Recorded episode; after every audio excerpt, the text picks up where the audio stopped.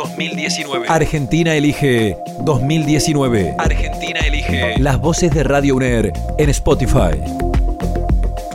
Hola, soy Alfredo Hoffman del programa Marcha. En nuestro programa intentamos rescatar luchas históricas por los derechos humanos, rescatar memorias de luchas populares de nuestro pasado reciente y en nuestra región. Así que en ese contexto, en el contexto de los temas que abordamos en nuestro programa, queríamos destacar que en esta elección que estamos viviendo en, esta, en este momento, eh, se juega un momento importante en el cual la sociedad debe decidir qué políticas de derechos humanos está dispuesta a sostener, qué políticas de derechos humanos está dispuesta a apoyar, a respaldar. Y bueno, ha sido claro en estos cuatro años de gobierno de Cambiemos cuál es la política de derechos humanos que se pretendió instalar y que en gran medida se, se instaló, ¿no? haciendo un, un recuento de algunos acontecimientos importantes. Ya en el año 2016 varios funcionarios del gobierno de Cambiemos hicieron declaraciones negacionistas respecto de lo sucedido en Argentina durante el terrorismo de Estado, declaraciones negacionistas sobre el genocidio mismo y incluso el propio presidente de la nación hizo allá por agosto de 2016 unas declaraciones muy polémicas cuando habló de que no tenía sentido la discusión por el número de desaparecidos. En ese momento eso se había instalado, la discusión por el número de desaparecidos eh, a través de algunos voceros del oficialismo y también de medios de comunicación. Sabemos que esto de negar el número de desaparecidos, de negar el número histórico de los 30.000 que llevan adelante como bandera los organismos de derechos humanos, es una forma de negacionismo, de relativizar lo ocurrido durante la dictadura y de, de alguna manera también banalizar eso que ha ocurrido, porque si no fue tan grave, quiere decir que no fue tan importante. Así que ya en ese momento entonces el propio Macri avalaba ese, ese negacionismo.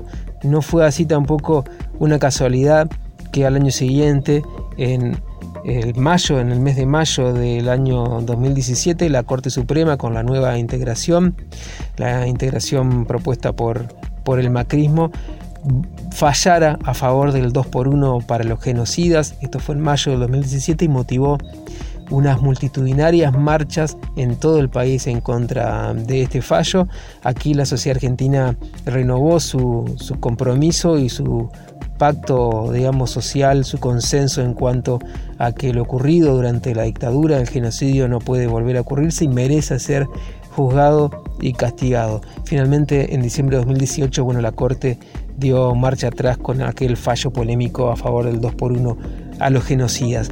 Y en el año 2017, algo que también sacudió a, todo, a todo el país y también a aquellos que tienen a los derechos humanos como bandera, fue la desaparición seguida de muerte de Santiago Maldonado. En agosto del 2017 desapareció Santiago Maldonado y 77 días después, el 17 de octubre de ese año, apareció su cuerpo en un lugar que ya había sido rastrillado, donde ya habían buscado y nunca se disiparon las dudas sobre el accionar de gendarmería. Eh, en aquel momento el gobierno salió a mm, difundir mentiras sobre el paradero de Santiago Maldonado y apoyar en todo momento el accionar de gendarmería a través de su ministra Patricia Bullrich. Eh, también, bueno, todo lo que ocurrió durante estos años del gobierno de Macri, que llevando adelante una política de ajuste, una política de erosión del salario de los trabajadores, esas políticas estuvieron acompañadas de la represión de la protesta, es decir, las medidas económicas que el gobierno implementó estuvieron, tuvieron como consecuencia bueno, las manifestaciones sociales y a su vez entonces el gobierno respondió con represión, en vez de responder con diálogo, con, con política, respondió con mano dura, con represión.